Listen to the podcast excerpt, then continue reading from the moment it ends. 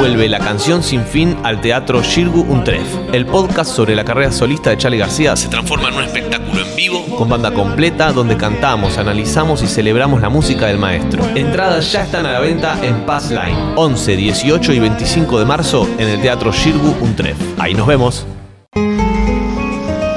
Un programa de radio que es un libro. Que es muchos, libros. Una conversación polifónica. Un Aleph y un carnaval. La pequeña voz del mundo que suena detrás del ruido. Un libro que es un programa de radio que es un libro. Tómalo en tus manos. Abrilo, olelo. Sentí, páginas. Y prepárate para el mejor de los viajes. Juan Francisco Gentile y Eugenia Sicabo te dan la bienvenida a Marcar como leído.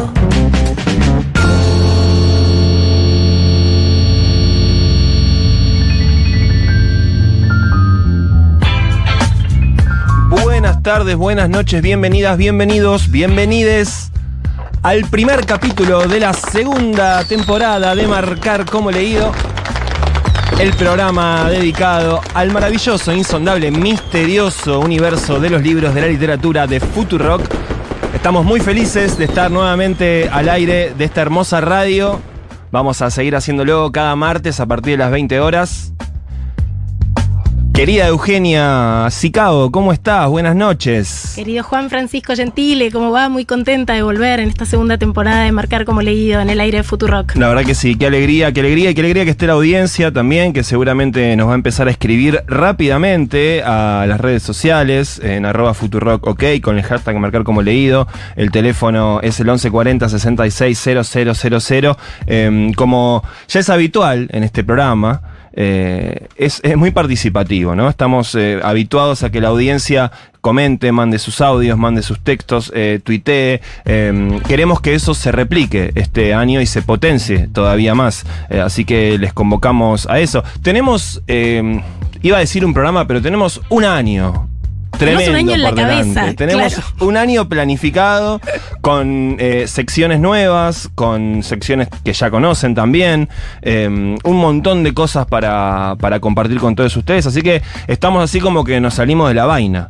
Hubo mucho abrazo de bienvenida, mucho sí. beso, mucho reencuentro, mucha sí. alegría de estar de vuelta, así que extrañábamos, que nos acompañen. ¿no? Sí, extrañábamos, extrañábamos volver a estar al aire con ustedes y les anticipamos, anticipamos ya sí, el tema, el tema con el que arrancamos porque abrimos el libro que es este programa en su segunda temporada y para abrir un libro antes hay que mirar su tapa. Exacto. Así que el tema del día hoy va a ser tapas, las tapas, las cubiertas de los libros y desde ya les invitamos, así pueden participar del sorteo del libro que vamos a estar regalando hoy entre los oyentes, que es la novela Amor de Juan José Becerra, que en un ratito nomás les voy a estar hablando de ese librazo. Y la manera de participar es que manden al 1140 66 000 sí. o a Twitter a arroba futurock.ok. ¿Que manden qué? Una tapa del libro que más les rompe la cabeza. No del libro que más les interesa, sino de la tapa que más les interesa. Sí, porque seguramente quienes nos están escuchando habrán comprado alguna vez un libro por su tapa. Habrán estado en una librería y dicen, che, me gusta esta tapa, me lo llevo o no. O, o tal vez dicen, no, no me dejo llevar por esta primera impresión. Bueno, bueno, no, queremos saber qué pasa con eso. Que se dice que no se puede juzgar bueno. a un libro por su tapa, bueno. pero sí se puede juzgar a su tapa por su diseño. Sí, claro. Entonces, algo de eso vamos a estar haciendo hoy. Bien, servida la mesa de marcar como leído, quédense con nosotros porque a lo largo de una hora vamos a hacer este programón. Ya anticipo que es el mejor programa sobre literatura de la historia de la radiofonía argentina que se llama Marcar como leído, sale acá en Futurock. Juan Francisco Gentile y Eugenia Sicabo. Marcar como leído. Futurock.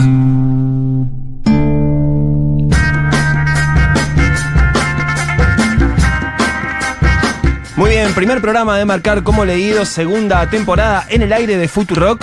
Y claro, esta es la tapa de esta segunda temporada, por lo cual vamos a conversar acerca de universo de las tapas del mundo editorial, de los libros, eh, el diseño, eh, cómo nos eh, llegan a nosotros los lectores, qué, qué percibimos. También me nos interesó pensar acerca de la historia del diseño editorial, porque claro, lógicamente, a partir de los distintos cambios técnicos del mundo del libro, bueno, eso fue diferente a lo largo del tiempo. Claro, porque estamos muy acostumbrados a que, bueno, el libro entra por la tapa, es la primera impresión, que dicen que es la que cuenta. En muchos casos es esta cosa anfibia entre objeto artístico y a la vez herramienta de marketing. Es Sí. a partir de lo que también afectivizamos a los libros.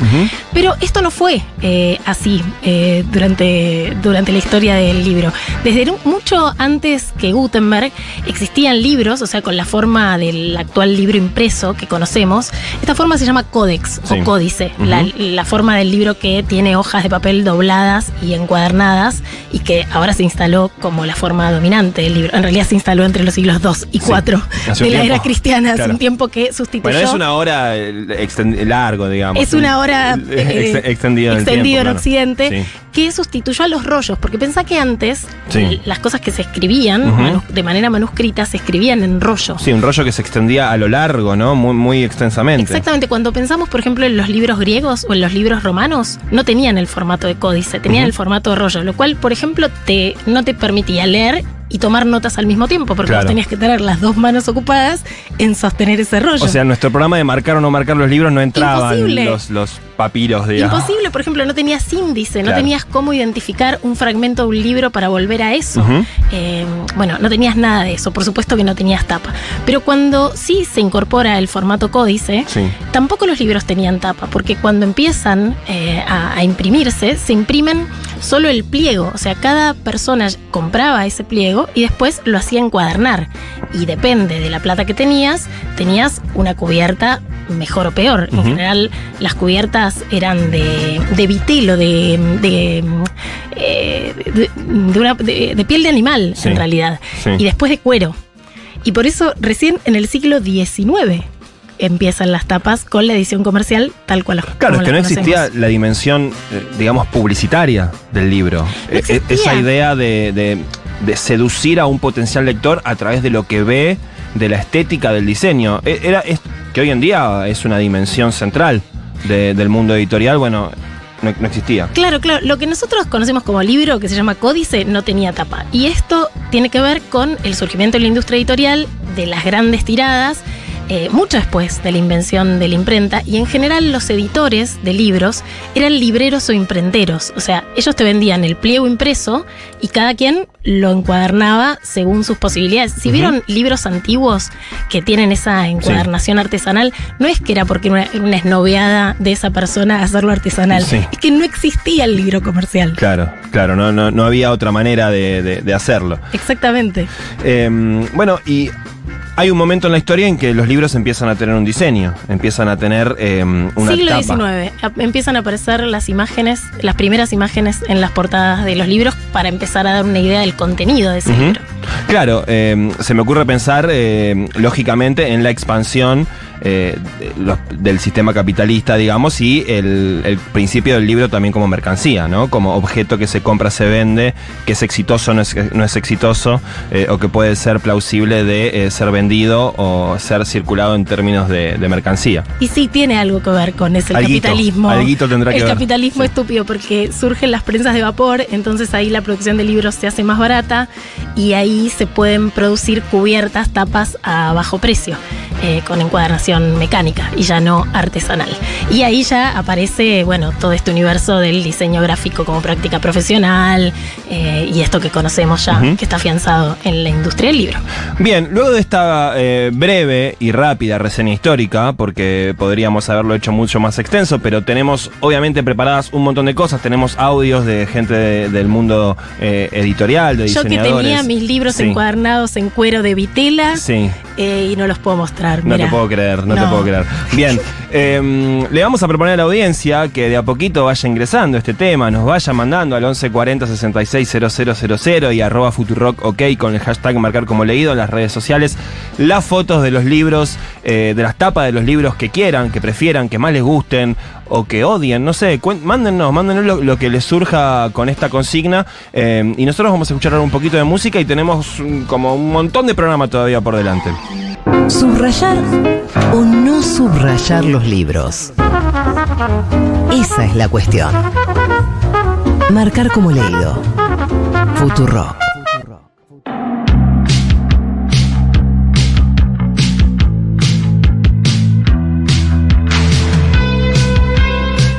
Muy bien, continúa a marcar como leído en el aire de Futurock. Primer capítulo de esta segunda temporada. La tapa de esta segunda temporada. Y de tapas estamos hablando en este programa. ¿Entran por los ojos los libros? ¿No entran por los ojos? ¿Juzgamos a los libros por su tapa? ¿No los juzgamos a los libros por su tapa?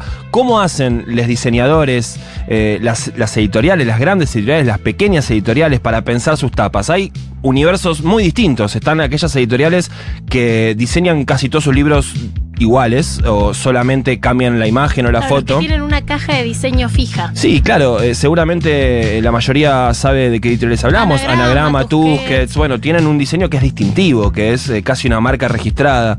Eh, después sí, hay... que le da poco margen de innovación a los diseñadores porque tienen que trabajar sobre la misma plantilla. Exacto. Siempre, a diferencia de otras eh, Sí. editoriales que innovan en cada uno de los títulos. Hay otras editoriales que no tienen una tapa igual, que lo único que tienen de igual es el logo de la editorial, pero después la tapa completa es distinta en cada título. Y hay casos raros, por ejemplo, recuerdo una novela de César Aira, El Mármol, que la publicó La Bestia Equilátera, que salió con tres tapas diferentes el mismo libro.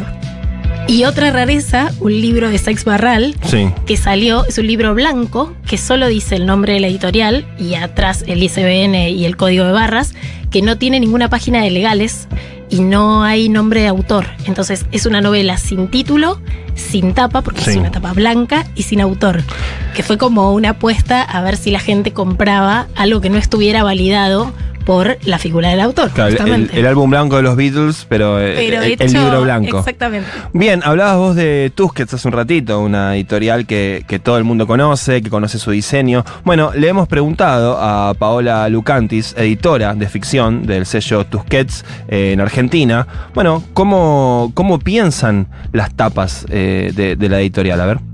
El arte de tapa de Editorial Tusquets de la colección Andanzas fue diseñado en España hace muchos años y responde a una maqueta fija que tiene un fondo negro, una tipografía específica para título y autor y un recuadro para la imagen. La búsqueda, es- esa imagen termina teniendo un rol protagónico, entonces, porque es lo único que podemos variar, la búsqueda de esas imágenes se hace en conjunto entre el departamento de arte de la editorial y el autor.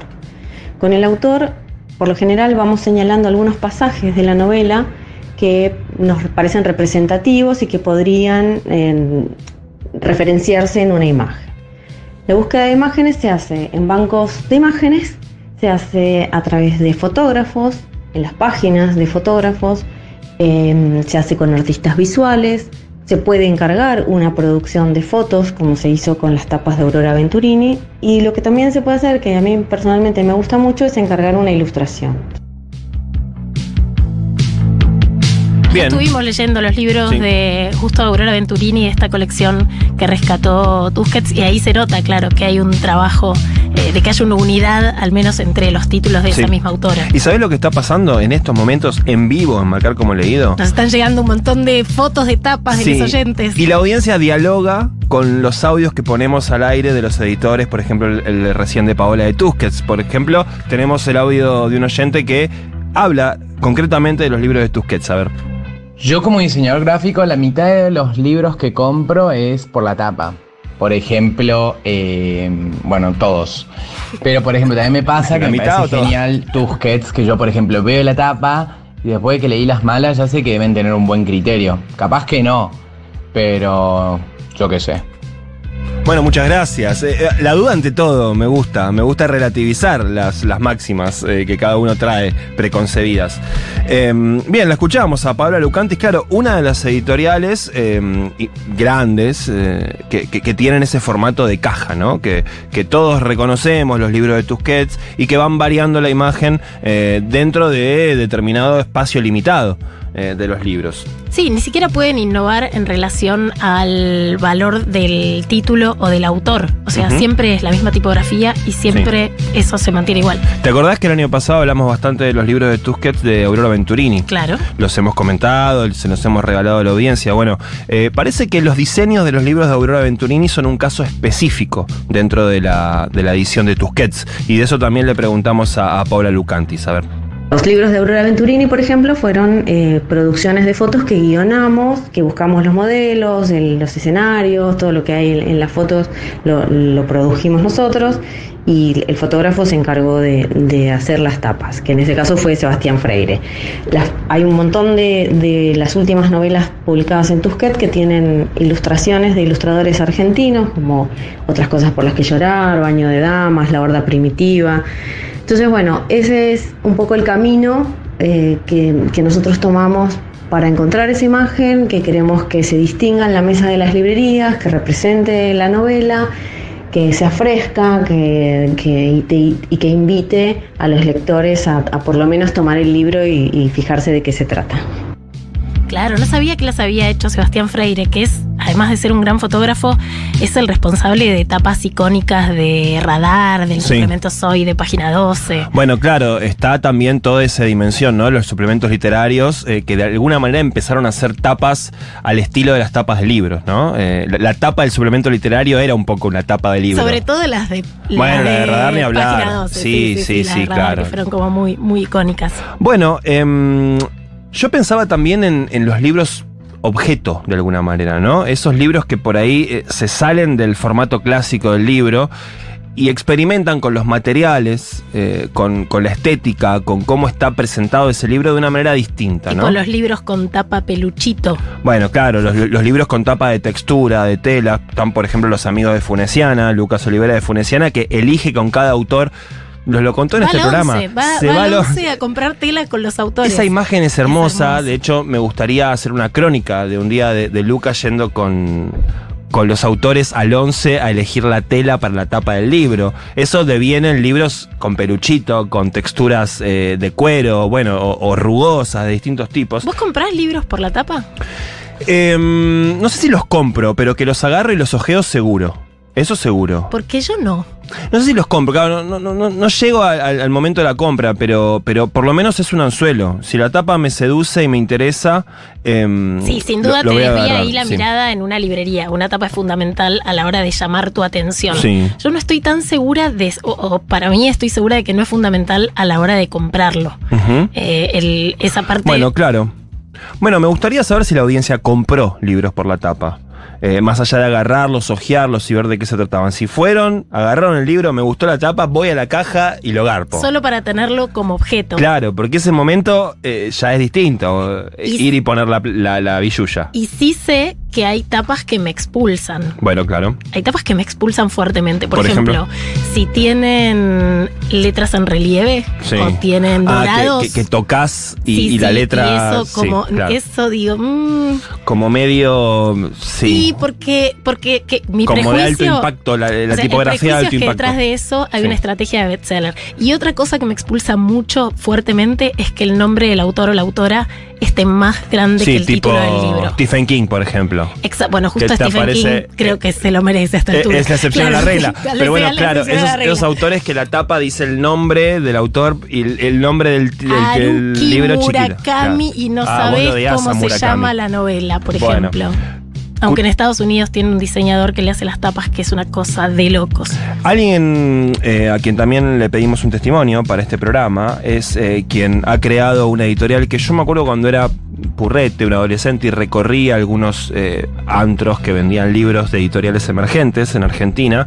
em, me llamaba mucho la atención, que eran unos libros que estaban em, impresos y las tapas eran cartones y estaban dibujados con témpera, a mano. Muy, muy después de la crisis del 2001. Yo recuerdo que trabajaba en Hecho en Buenos Aires Sí. y los libros de Loisa Cartonera Claro. eran. Era más. muy la onda asambleas populares, se compraban los libros de Loisa Cartonera. No importaban demasiado los derechos de autor. Pero de repente, de y de repente había un libro de César Aira. Sí, mil gotas. Claro, por Yo por eso conocí a César Aira, por Bueno, ese le preguntamos a Washington Cucurto, que es el nombre con que todos conocemos a Santiago Vega, que es el fundador de Loisa Cartonera, respecto de la estética y la forma de pensar las tapas de, de Loisa. A ver.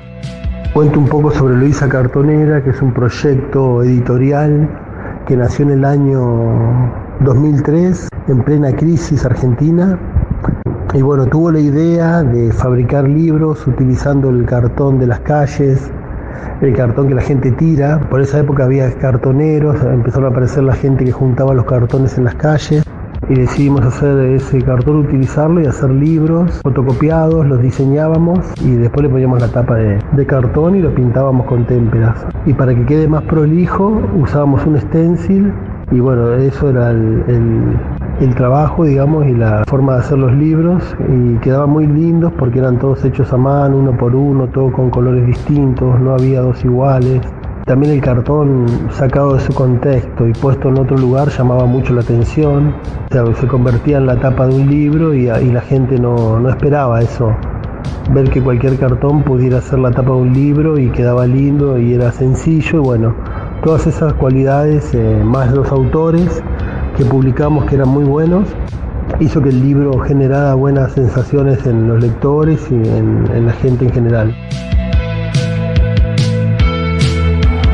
Muy bien, escuchábamos a Washington Cucurto, el fundador de Loisa Cartonera, respecto de eh, diseño de las tapas de justamente de Loisa Cartonera y también contándonos un poco eh, respecto de ese proyecto editorial que es bastante único, ¿no? Sí, y además hace 20 años sobrevive. Sí, sí, sí, claro que sí. Impresionante.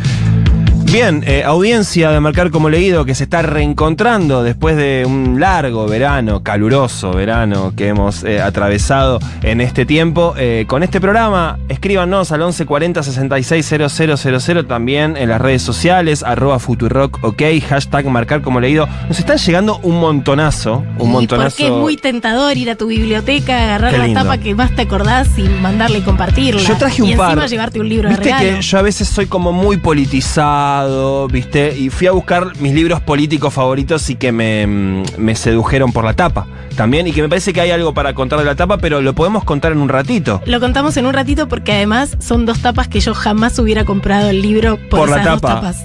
bueno, pero hay una historia para contar respecto de esa tapa. Eh, tenemos también otras secciones eh, preparadas para todos ustedes para compartir las tapas que nos están enviando les oyentes en la segunda media hora de este primer programa de la segunda temporada de Marcar como Leído. Ya venimos.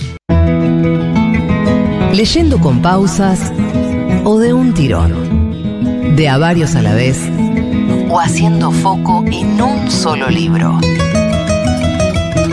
En marcar como leído, todas las técnicas son válidas.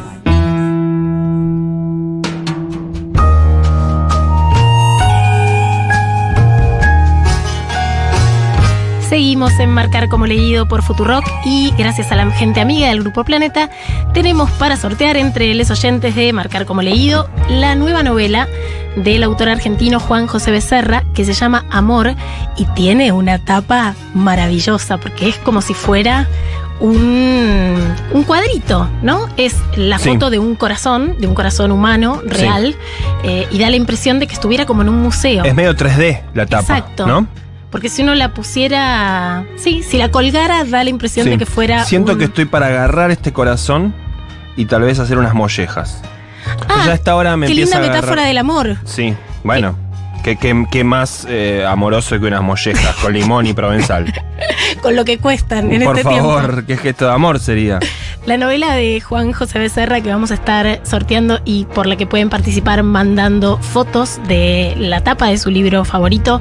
Va, en realidad la tapa favorita que tengan al 4066-0000 o por Twitter a arroba con el hashtag marcar como leído.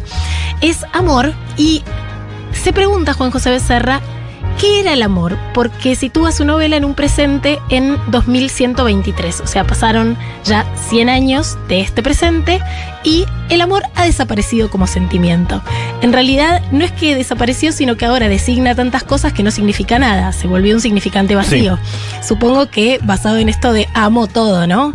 Ah, Eh, ah, fui a un amo esta recital, amo, amo esta birra, amo esta remera, amo, amo, amo. Claro. Bueno, entonces, en 100 años se desgastó. No se puede amar tanto. Claro, se desgastó el significante, hay Claro, que cuidar Hay los que ser más, más concreto, porque claro. si no, se licúan sus significados. Sí. Y a partir de eso hace un rastreo de lo que podría haber sido la última historia de amor. Es una novela llena de cajas, como una novela de cajas chinas porque tienen un montón de textos que conviven de materiales. Uno de ellos es una novela, en otro hay una entrevista al autor de la novela y hace este ejercicio que yo es la primera vez que lo leo en un libro. Yo soy muy fan de Juan José Becerra. Hace eh, te dice, por un lado está la entrevista que salió publicada en un medio y por el otro la desgrabación de la entrevista.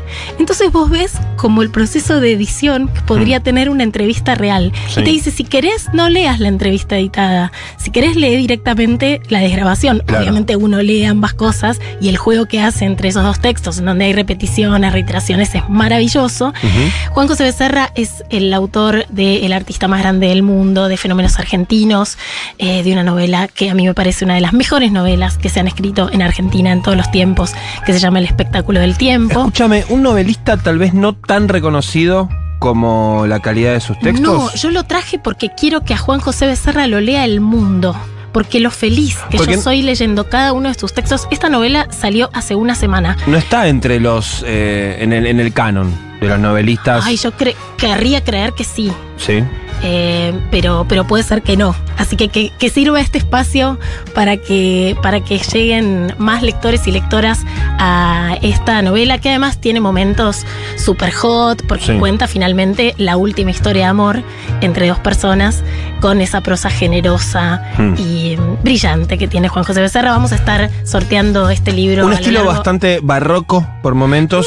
que, mm, lo- lo digo bien, ¿eh? No, no, no, no barroco en el sentido de cargado, pasado de rosca, pero no es una prosa eh, eh, eh, simple, No, digamos, no es una económica. prosa simple, es no, una prosa claro. que al, al lector lo, lo desafía. Es, es- es que es una prosa que mira el mundo de manera literaria, entonces nada está contado de manera literal. Eh, sí, hay, hay un gran trabajo del lenguaje que además se nota que no es impostado. O sea, se nota que es una pluma que fluye fácil.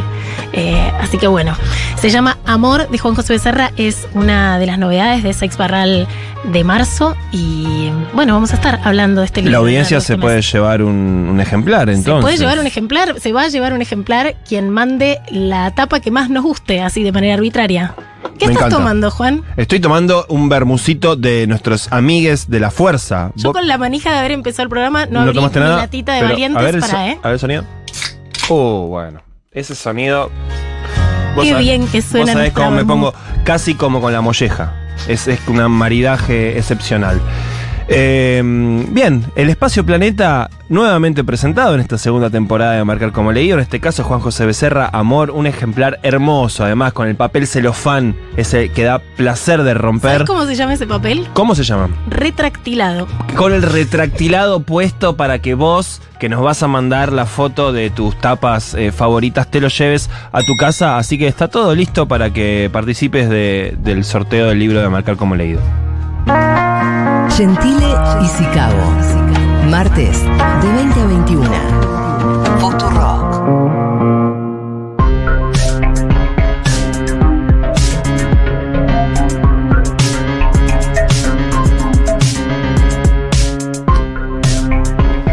Muy bien, continúa a marcar como leído este primer capítulo de la segunda temporada, modelo 2023, modelo mejorado, Qué obviamente. ¿no? contenta estoy, Juan, Sí, de estar sí, de sí. nuevo en este estudio. Estamos como perro con dos colas, por ejemplo. Sí, sí, estamos manijísimas. recontra remil manijas. Eh, la tapa de esta temporada de Marcar como Leído es este programa y es el tema que nos convoca en el día de hoy, cómo se piensan las tapas de los libros. Y viste que hay autores cuyos eh, títulos han sido editados en distintos lugares del mundo, por distintas editoriales. Y claro, el mismo texto, la misma novela, el mismo libro de cuentos, cuenta con eh, distintas tapas. Ah, claro, por ejemplo, nuestra parte de noche de Marina Enríquez, Por que ejemplo. veo en su Instagram Sí. alguno de los, de los ejemplares de otros lados, y claro, hacen reversiones Sí. maravillosas. ¿Y cómo será para esos escritores que su texto esté presentado de distintas maneras, eh, de acuerdo a qué editorial lo, lo- lo pone a disposición del público? Y sí, porque además con la gente que lo edita en el extranjero no tienen ni voz ni voto. No. O sea, se enteran O sea, cuando les llega el ejemplar. Por suerte te mandan una foto y, Y te dicen, besote. Mira, salió tu libro en, no sé, Corea del Sur, sentite halagada y compartilo. Eh, pero no tenemos ningún tipo de interés en saber tu opinión, de si te gusta o no te gusta. porque además eh, son los editores de cada Claro, lugar quienes bueno. conocen al público y qué va a interpelar al público de cada lugar. Se lo preguntamos a escritora argentina, amiga de este programa, que es Claudia Piñeiro, que tiene eh, varios de sus títulos editados de- en distintos lugares del mundo y con distintas tapas. A ver qué nos comentó. Me encanta eh, ver distintas tapas de distintas partes del mundo porque es muy distinto cómo se ofrece al lector un libro en Argentina que en otros, en otros países. En particular me encantan casi siempre las tapas que hace eh, Feltrinelli para Italia, eh, por ejemplo la que hizo de Betty Boo, una tapa amarilla que llamó muchísimo la atención y la que hizo ahora de Elena Sabe, una tapa roja que también llamó muchísimo la atención, me parecieron preciosas. Y las de Charco, que son las que mm, hicieron de Elena Sabe y ahora va a salir eh, en julio una de una suerte pequeña, también las dos me parecieron preciosas. Bien, ahí lo escuchábamos a Claudia Piñeiro, una escritora argentina que ha sido editada en distintos lugares del mundo y cuyos eh, títulos han estado presentados con diferentes diseños de acuerdo a la edición que lo haya publicado. ¿Sabes que cuando venía para acá pensaba en cuál es mm, de, de los libros que leí en el último tiempo mi tapa preferida?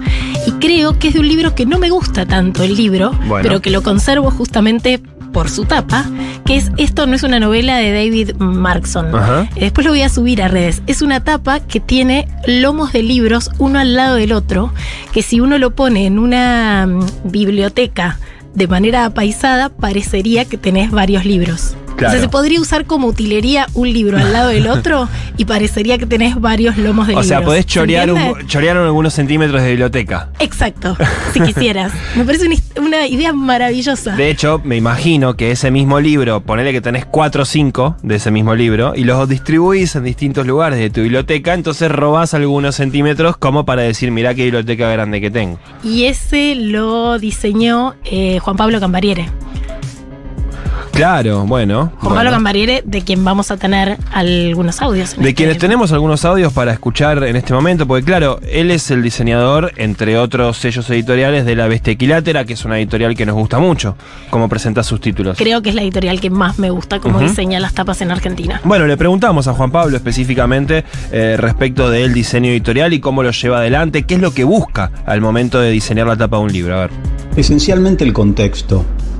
O sea, yo lo que busco es que la tapa te interpele, que, que llame la atención de alguna manera, que sea memorable en algún punto. Si todos están vestidos de negro, vas a llamar la atención vestido de blanco. Si todos están vestidos en forma muy colorida, vas a llamar la atención vestido de gris. Bueno, lo mismo aplicaría a una tapa de libro, digamos, y después, bueno, retóricamente también, ¿no? O sea, tratar de, generar algo que, sea disruptivo, que, que implique como un desafío por ahí también para, para el lector, ¿no? Que tenga como, como muchas capas de contenido, si es posible, que sea visualmente atractivo, también se pueden sumar todas esas cosas, por ahí ya vamos poniendo un poco exigentes, pero, pero principalmente el contexto, o sea, ver qué es lo que se hizo eh, y qué es lo que, lo que uno puede proponer para, para no repetir, ¿no? Que, que es lo que, bueno, lo que, lo que haría fracasar, digamos, a, a la pieza. Justo si algo no hace Juan Pablo Cambariere es repetirse en las tapas. Eh, es como si diseñara para una editorial distinta cada vez. Y ahí hay una libertad eh, por parte de los editores de Sí. la Equilátera, de dar ese, ese margen de acción. Algo parecido pasa con Editorial Mansalva y. Javier Barilaro, que es Sí. un artista plástico, Sí. que a veces incluso pone fotos eh, em, horizontales, en libros verticales. O sea, uno para ver la foto tiene que girar el libro. Claro. Y sin embargo, está permitido. Claro, están aquellas editoriales que se permiten jugar y romper los moldes de la, de la tapa del libro clásica que uno tiene en su cabeza eh, y justamente presentar algo que nos eh, eh, demande algún poquito más de esfuerzo al momento de ver esa tapa. Eh, yo pienso por ahí en otras editoriales que también me gusta mucho lo que están haciendo a nivel diseño, como los amigos de Alto Pogo, por ejemplo. Justo ahora estoy leyendo King Kong de Miguel Briante, un libro Gran reedición de muy, Alto muy Pogo. hermoso, cuya tapa me encanta, me encanta, porque es una tapa que te, te- te- te incomoda un Es medio collage, ¿no? Es medio collage, es un dibujo, eh, incluso tiene, bueno, ya es otro tema, otro cantar, pero tiene imágenes intercaladas dentro del libro, es, eso tiene que ver ya con, con lo que está dentro de las páginas del libro, pero bueno, Alto Pogo me gusta mucho, Gourmet Musical es una editorial dedicada específicamente a los libros sobre música y también me gusta mucho lo que hace con las tapas porque son como muy visuales, muy llamativas, muy coloridas, Eh, bueno, vos lo decías recién, Mansalva. Creo que Juan Pablo Cambariere es de alguna manera eh, un, referente de este estilo, de un estilo disruptivo de, diseñar las tapas de los libros. Le preguntamos algunas cositas más y dice algo que a mí me interesa mucho, si no me equivoco, en este próximo audio y lo vamos a comentar ahora eh, apenas lo terminemos de escuchar. A ver. Sí, a mí con la bestia equilátera me pasa algo muy lindo y gracioso a la vez. Realidad me pasa con otras editoriales a partir de la bestia equilátera. Me llaman y me dicen que quieren que les haga tapas como las que hago para la bestia equilátera. Y después no me las dejan hacer. Eh, y después me reclaman que no les hice tapas como las de la bestia equilátera. Y casi siempre se vuelve a lo mismo, que es, mirá, los dos primeros bocetos que te hice, que no te gustaron, eran tapas como las de la bestia equilátera. O sea, eran tapas libres, más juguetonas, eh, que se salían de por ahí el género. Eh, Hay que entender que el, el mercado editorial es bastante conservador. Eh, en general hay como muchos miedos, entonces se, trata de respetar muchísimo el género, ¿no? Si uno hace eh, una novela romántica, si uno hace una investigación periodística, si uno hace eh, un policial, una novela negra, eh, lo que fuera, eh, tiene que respetar o se le exige que respete mucho parámetros del género. Y esto va en contra, si se quiere, de, mencionábamos antes, ¿no? De, de ser disruptivos, de llamar la atención. Es como, bueno, tenés que ir a la fiesta vestido como todo el mundo, pero a su vez tenés que diferenciarte. Pero si te diferencias demasiado, no me va a gustar porque no estás vestido como todo el mundo, que es lo que quiero, porque me da miedo que te corras demasiado. Qué lindo pensar la edición de libros como una fiesta. Sí, claro. eh, eh, a eso me refería cuando te, decía que iba a decir algo que me interesaba. Pensaba en una fiesta de tapas de libros. Cada uno va disfrazado con una tapa de un libro. Ay, dijiste eso de Alto Pogo y Alto Pogo subió hace poco una bizarreada a YouTube que son fiestas de libros literal. O sea, Sí. es gente disfrazada de libros bailando en una librería. Bueno. Búsquenlo. Un poquito.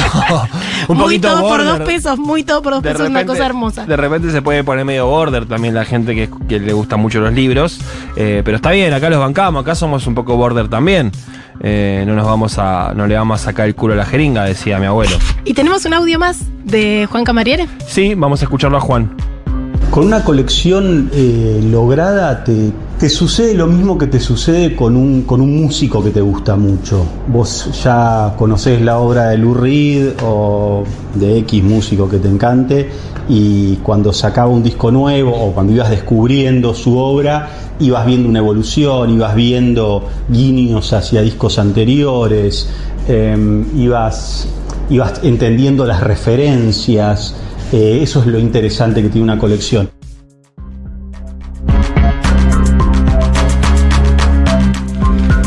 Yo quería traer al mundo de las tapas o de las cubiertas, como también se le dice, algo que es la sobrecubierta. La sobrecubierta es esa falsa tapa que tienen Sí. algunos libros que cubre La la, envuelve, tapa. envuelve el libro. por- que envuelve el libro y que lo protege, exactamente. En algunos casos es la réplica de la tapa y en esos casos, bueno, nada que decir. Pero en otros, por ejemplo, yo tengo acá País de Nieve de Kawabata, de una Sí. edición antiquísima, que si vos le sacás la sobrecubierta, Sí. el libro es eh, liso.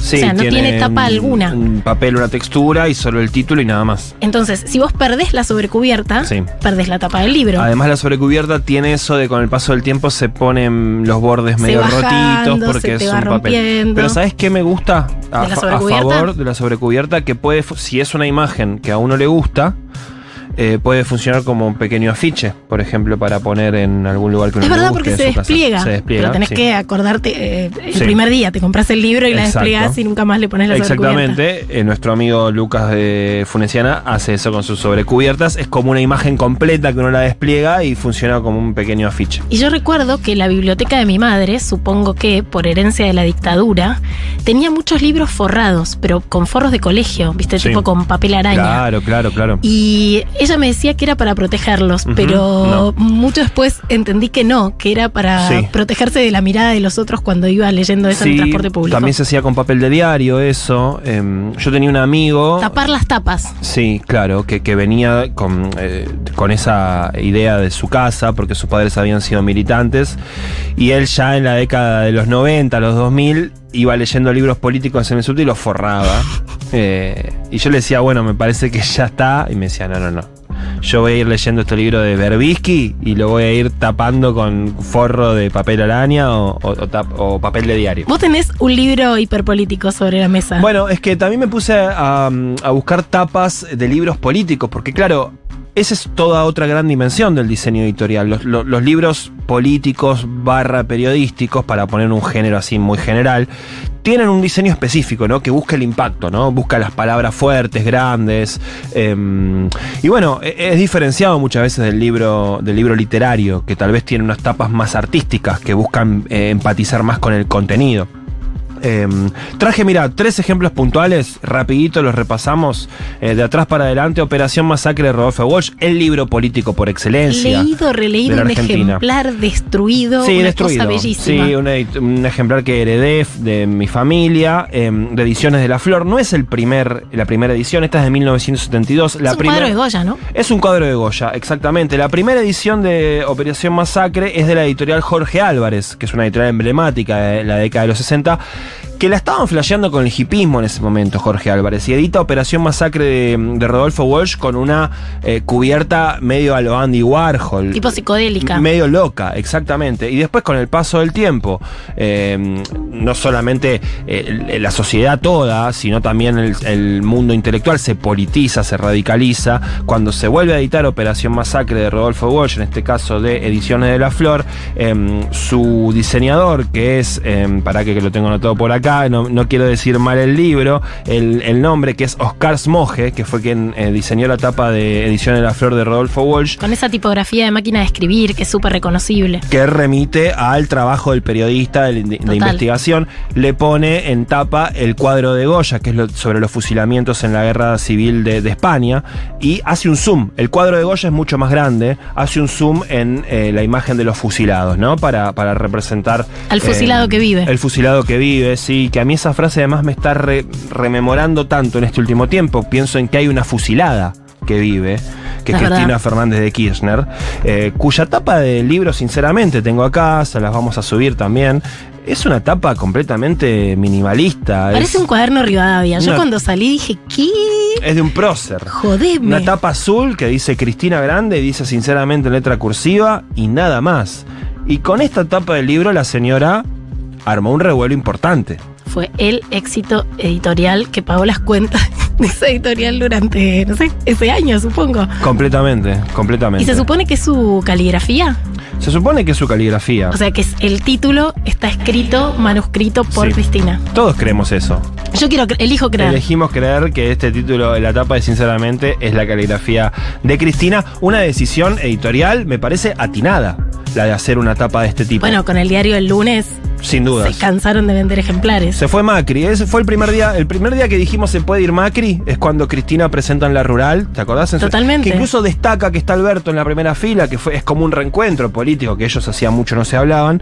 Presenta en la rural eh, su libro Sinceramente, que tiene esta tapa de un diseño que uno diría, bueno, estéticamente Rari. Sí, qué sé yo, no te seduce demasiado. Pero bueno, fue un, un gol editorial. Em, bueno, tenemos tantas cosas y cinco minutos más. Tenemos una maravillosa librería a la cual entrar. Dale, ya venimos. Los libros te llaman. A priori, inofensivos. Pero a mitad de camino te cachetean transforman para siempre. Marcar como leído. Los riesgos de abrirnos la cabeza.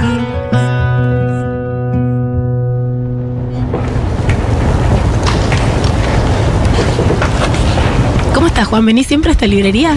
Es la primera vez que entro, pero me llamó mucho la atención. Yo a veces paseo por el barrio de Almagro.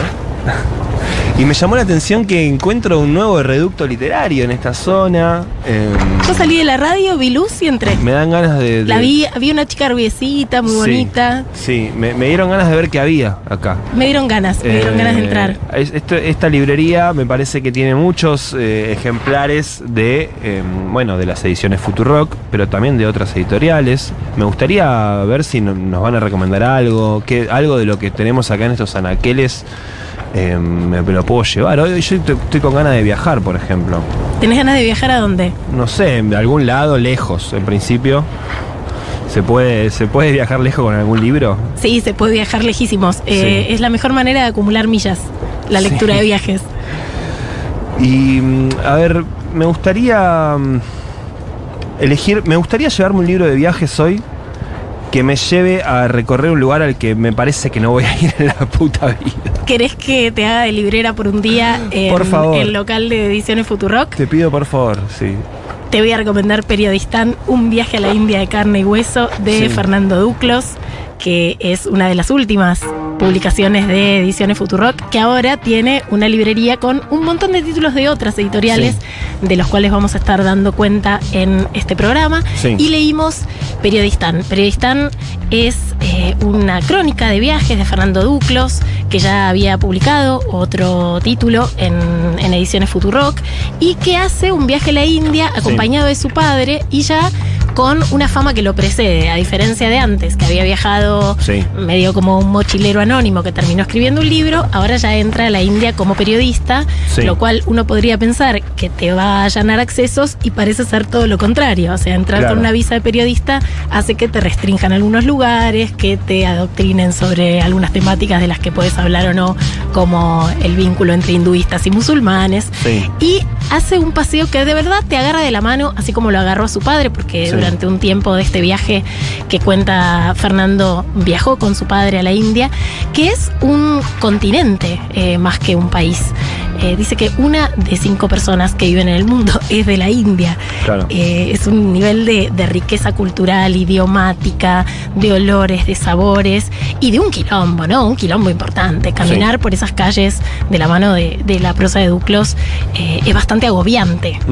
Em, Em, vos decís que si leo este libro de Fernando Duclos, que es un viaje a la India de carne y hueso, voy a sentir esa sensación que tiene una persona que vive viajando y escribiendo acerca del- de, lo que, de lo que ve en los viajes. Puedo sentir eso que no lo tengo lejos en mi vida. Bueno, yo no lo tengo tan lejos porque soy bastante viajera y me Qué he bueno. colgado mochilas eh, desde muy chica para, para conocer parte del mundo. No conozco la India. Eh, leer Periodistán y este viaje a la India, mm, no sé si me, me confirma que es eh, un país que hay que tener como mucho resto eh, para soportar la desigualdad, para soportar eh, lidiar con un sistema de castas eh, que tiene una cosa muy violenta y que siguen existiendo parte de la población que son considerados intocables, que son casi desechables, gente que es tratada peor que los animales, mucho peor en un país en donde se venera a las vacas, entre otras cosas. Em, te propongo entonces que cada martes nos demos una vuelta por esta misma librería em, y encontremos un nuevo libro cada semana. Y que ese libro sea el que durante una semana la audiencia de Marcar como Leído pueda ir a comprar con un descuento especial, obviamente, a la librería de Futurock si va y dice que viene de parte de Marcar como Leído a comprar en esta semana, en este caso, un viaje a la India de carne y hueso de Fernando Duclos de Periodistán. Yo tengo un tip que me llevo de este libro, que es que hay que viajar con una bandera argentina. Ah, bueno. que es como un anzuelo de autos que pueden llevarte o un amuleto para situaciones difíciles. Así que la próxima vez que me subo a un avión, eh, me llevo la de la escaloneta. Muy bien, entonces en esta semana, en la librería, en mi hermosa librería, eh, un viaje a la India de carne y hueso de Fernando Duclos, periodista.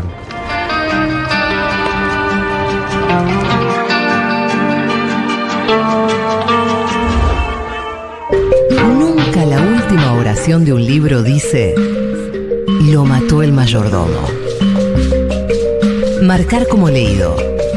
Un libro es mucho más que su trama.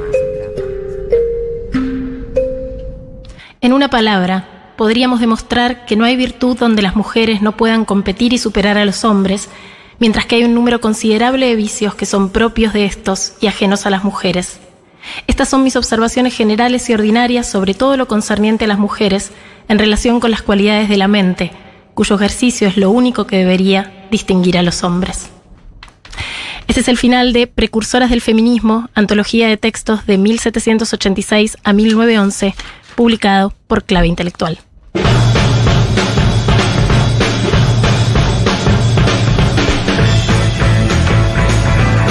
Ahora que mencionaron tapa collage, otra tapa que es muy bonita es la de Ayelen Vázquez eh, de la novela Todo Esto. Es preciosa. Yo si te presto un libro te lo presto sin la sobrecubierta porque tengo miedo que me la rompas. Y hablando de collage, Sí, que estuvimos recién en nuestra maravillosa librería, las tapas de Ediciones Futurock sí. eh, están Claro. hechas por justamente Ayelen Vázquez. Muchas de ellas están hechas por Ayelen Vázquez. que eh, tiene la tapa de libros que hemos leído el año pasado, Ovejas, Sí, claro. eh, La viuda del diablo, Así Quiebre es. el álamo, todo esto que es de ella. En Junta Bar, que es el bar de Futurock, eh, hay una, un, un lugar donde están exhibidas muchas de esas tapas, los originales. Ah, es verdad, de claro, están los collages originales en las paredes de Así, Junta. es. Así que bueno, si, si todavía no, no conocen el bar, es una buena ex- excusa para ir, tomarse una birrita y ver los originales de las tapas de ediciones Futurock ahí expuestos en, en Junta Bar. Bien, estamos llegando al final de. Estamos llegando al final y tenemos un montón de tapas. Sí, sí, yo acá estoy scrolleando nuestro grupo de producción, donde veo, por ejemplo, eh, que nos escribe Malén, que dice, paso una de mis tapas favoritas y nos manda una foto eh, divina, la verdad, de eh, ¿Dónde estás? Mundo Bello, de Sally Rooney, con un perrito. Eh, muy tierno al lado de, de- de esa tapa.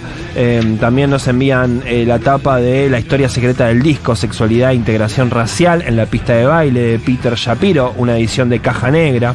De los peligros de fumar en la cama de Mariana Enríquez. Sí. Que claro, yo tengo la otra edición y esta tiene una foto con una mujer que se está prendiendo fuego en la cabeza, la edición de anagrama. Sí, también de Los Papeles Salvajes, de Marosa Di Giorgio, de Adriana Hidalgo, otra editorial que hace unas tapas muy bonitas. En este caso, el de Marosa eh, llama mucho la atención, ¿no? Cuando uno lo ve en una librería. La historia secreta del disco Sexualidad e Integración Racial en la pista de baile de Peter Shapiro, una mega tapa con una foto así en primerísimo primer plano de caja negra. Sí, también está Rocología de Eduardo Berti, una edición de Galerna, que es un libro acerca del rock argentino. La Mujer Invisible de Carolina Criado Pérez, que nos dicen también, esta es la tapa que me rompe la cabeza y el libro mucho más que bueno cuando coinciden. Claro. Cuando coincide tapa y contenido. Eh, también nos escribe, nos dice, hola Eugenia y Juan, envío mi tapa, este es un clásico de Pau, pero yo, amante de los gatos, no pude dejar de comprarlo, ya que me sedujo y a la vez me perturbó esta tapa. Te sedujo y te perturbó, bueno, bien, Bien. es una buena definición. Abrazo grande, nos dice. Como nos una por otra parte. Como Pau y como tantas cosas, como muchas de las cosas buenas en la vida también. Eh, bien, ¿qué más tenemos? Qué difícil, qué difícil encontrar ganadores. ¿Tenemos Chachán, ganadores? chachán, ¿Qué dice nuestra productora estrella, Dani Morán? a quien le damos la bienvenida. Bienvenida a a este este programa. Claro que sí, bienvenida Dani Morán. Muy bien, y le ganadores. A ver. Esto, esto es radio, radio verdad, eh, radio en vivo. Esto se define ahora. Gira la bolilla, a ver. Es quien nos envió la tapa de los papeles salvajes de Marosa Di Giorgio. Ah, una tapaza, un mega collage. Sí. Mira, no la conocía. Publicada por Adrián Hidalgo, que tiene mil imágenes en una imagen. Bien, bien. Bueno. Tú, misteriosa, misteriosa persona que nos has enviado. Eh, Tenemos el dato, bien, perfecto. María Belén, no sos más la misteriosa persona, sino que sos María Belén que nos has enviado la tapa de los papeles salvajes de Marosa Di Giorgio. Te está llevando un ejemplar de Amor, la nueva novela de Juan José Becerra, así que va a quedar aquí en, en Futurock para que la pases a buscar. Y así chau. damos por terminado este regreso triunfal. Un regreso recontra triunfal. Muchas gracias, querida Eugenia Sicao. Estuvo Paula Artiuk en la operación técnica y la puesta en el aire. Daniela Morán en la producción, la coordinación de aire. Yo soy Juan Francisco Gentile. Yo soy Eugenia Sicabo. Nos volvemos a encontrar el próximo martes a partir de las 20 horas cuando hagamos una nueva emisión de esto que se llama Marcar como leído. Chau, chau.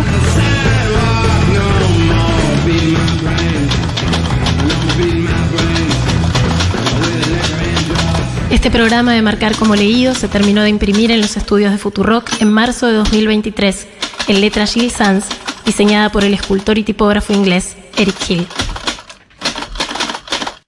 Marcar como leído. Futurock.